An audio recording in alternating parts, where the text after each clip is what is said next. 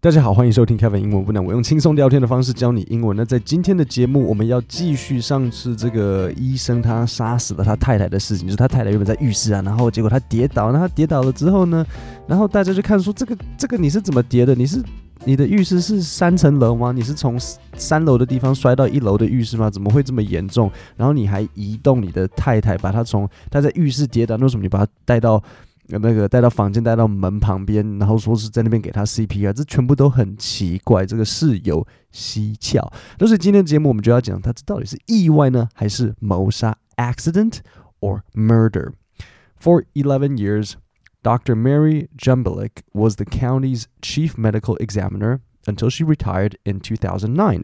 好，所以这边第一个要讲的就是一个很惯用语啊，就是像 chief，比如说像。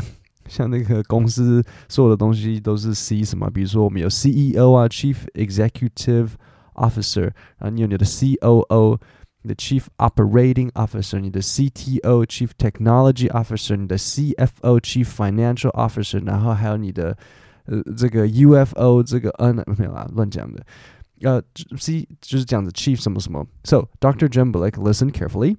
There were questions about all that blood and whispers about the Neulander's personal life. 好，所以这边有有一个很有趣的单词要教你。所以第一个呢，就是 whispers about something。So whispers 就是像悄悄话嘛，讲这个就是 whispers. 可是当我们说 whispers about something 呢，就是说，哎，我们有听到某个东西的风声跟消息，所以他就说，哎，还他还有听说这个我们的 Doctor j u m b l e Chief Medical Exam Examiner，就是说这个 County 这个这个哎，county 的中文怎么翻译啊？这个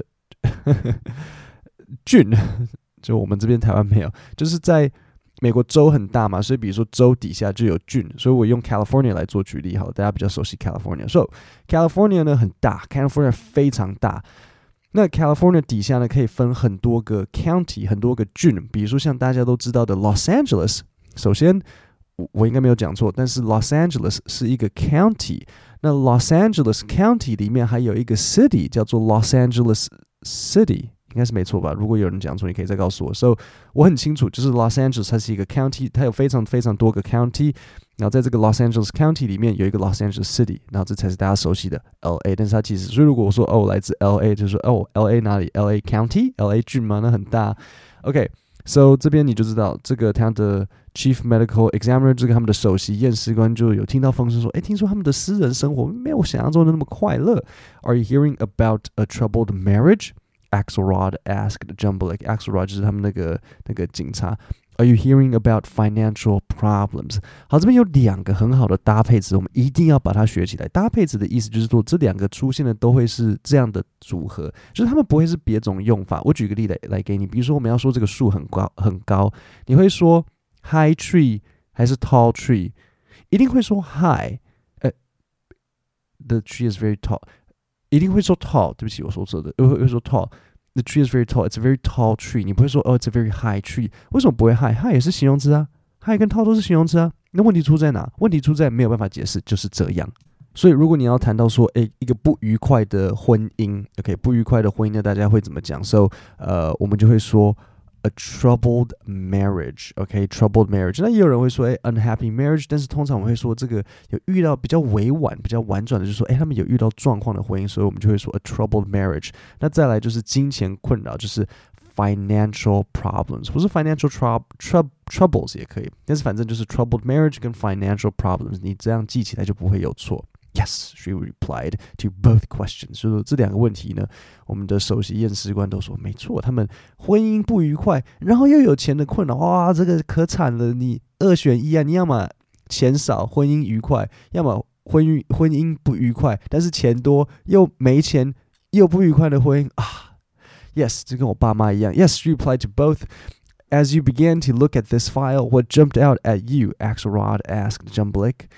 So 这边有一个片语动词，OK，so jump out at something 呢，这是它是一个，就是说，诶，第一个跳出来的是什么？就是像它最显眼的意思。So what jumped out at you？OK，so 如果要造一个句子，我就可能会说， 呃，the sculpture jumps out at you when you enter the house，就是说你房子一走进去就会有那个这个雕像就好像诶跳出来，就是很很 呃很碍眼嘛，但是反正就是说很很显眼，它没有好或不好，但是就是比如说你要看一个资料的时候，然后我可能问你说，OK，so、okay, looking at this report，比如说我们看这个数据，looking at the numbers，what jumps out at you？说你第一个什么东西最最明显？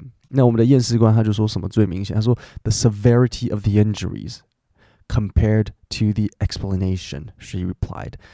好，我再念一次 the severity of the injuries compared to the explanation, she replied. 这句话很好，因为它是这是一个很哎，就是很难解释，但是就是很基本、很惯用语的讲法。So 第一个，the severity of something，就是说某东西的严重性。通常，the severity of something 的后面很多时候它会搭配 injuries。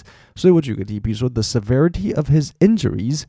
Indicate that he was attacked with a weapon，就是他受伤的这个严重性表示啊，他是被武器攻击的。OK，so、这个 the severity of the injury，所以这个验尸官他说什么？他说他这个受伤的严重性跟这个医生的 explanation 他给的解释来相比，这这个 jumps out at her，这个跳出来就是很怪。就像我讲的，你是怎么摔的？你是你家的浴室有三层楼吗？那你告诉我为什么在浴室跌倒可以跌成这个样子 Leslie Neulander had suffered a penetrating wound towards the back of her head so severe the blood pooled in her eye。哎呦，这个这个要是大家英文好一点，就会听到就哎呦起鸡皮疙瘩。我现在没关系，我现在解解释给你，你也可以起鸡皮鸡皮疙瘩。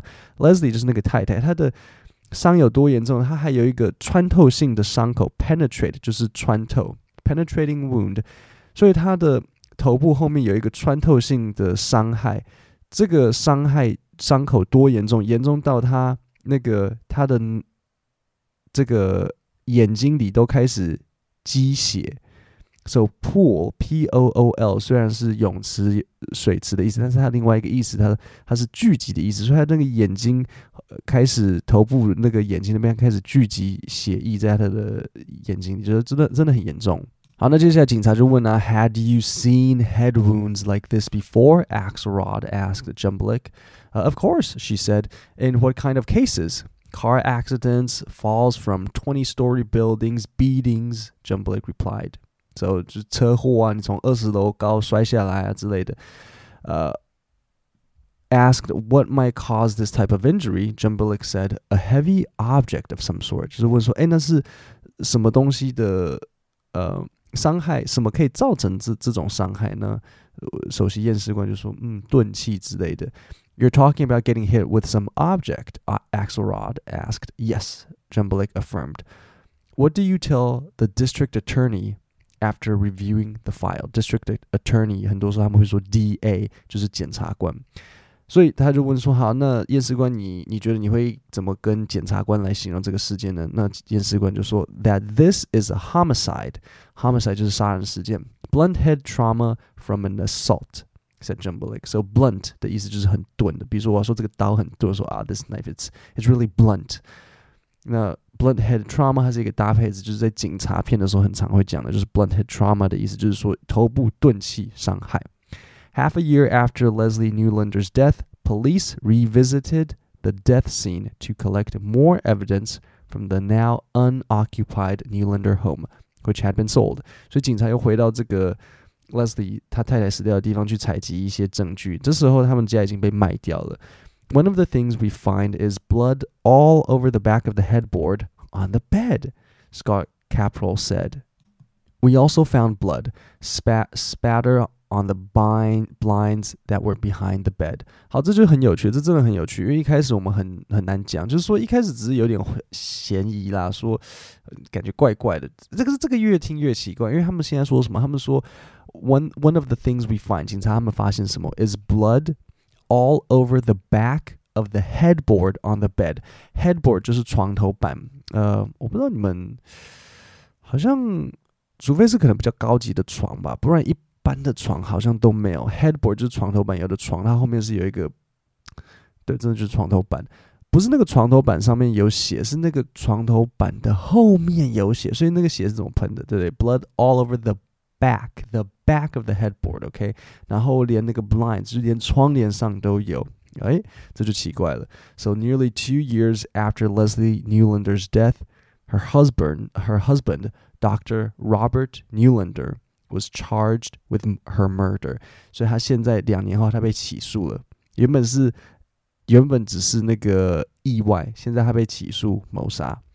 but Dr. Neulander's family says the police has it all wrong，警察都错了，就是 Dr. Neulander own children stand united with the man accused of murdering their mother. 就连 Leslie 就是妈妈她自己的小孩都跟爸爸是与与他站在一起，stand united，就是说没有爸爸没有杀人。各位，我们今天的这个节目就讲到这边，所以他现在呢，他又被反过来，原本一开始说是 accident，现在不是 accident，现在是 murder。然后呢，小孩跟这个这个先生的家属都说没有警察，你们错了啊，这不是谋杀，这是意外。那我们在星期五的时候会继续这个节目，看看到底是怎么样子的发展。各位，我每个礼拜都会推出呃电子报，这礼拜五就会寄。这礼拜五早上就会寄出给大家，所以如果你想要收到 Podcast 的字稿跟我整理的单字和笔记内容，点下面的点点下面的链接，输入姓名和 email，我就会直接寄到你的信箱。各位，我们今天的节目就讲到这边，我们星期五见，谢谢大家。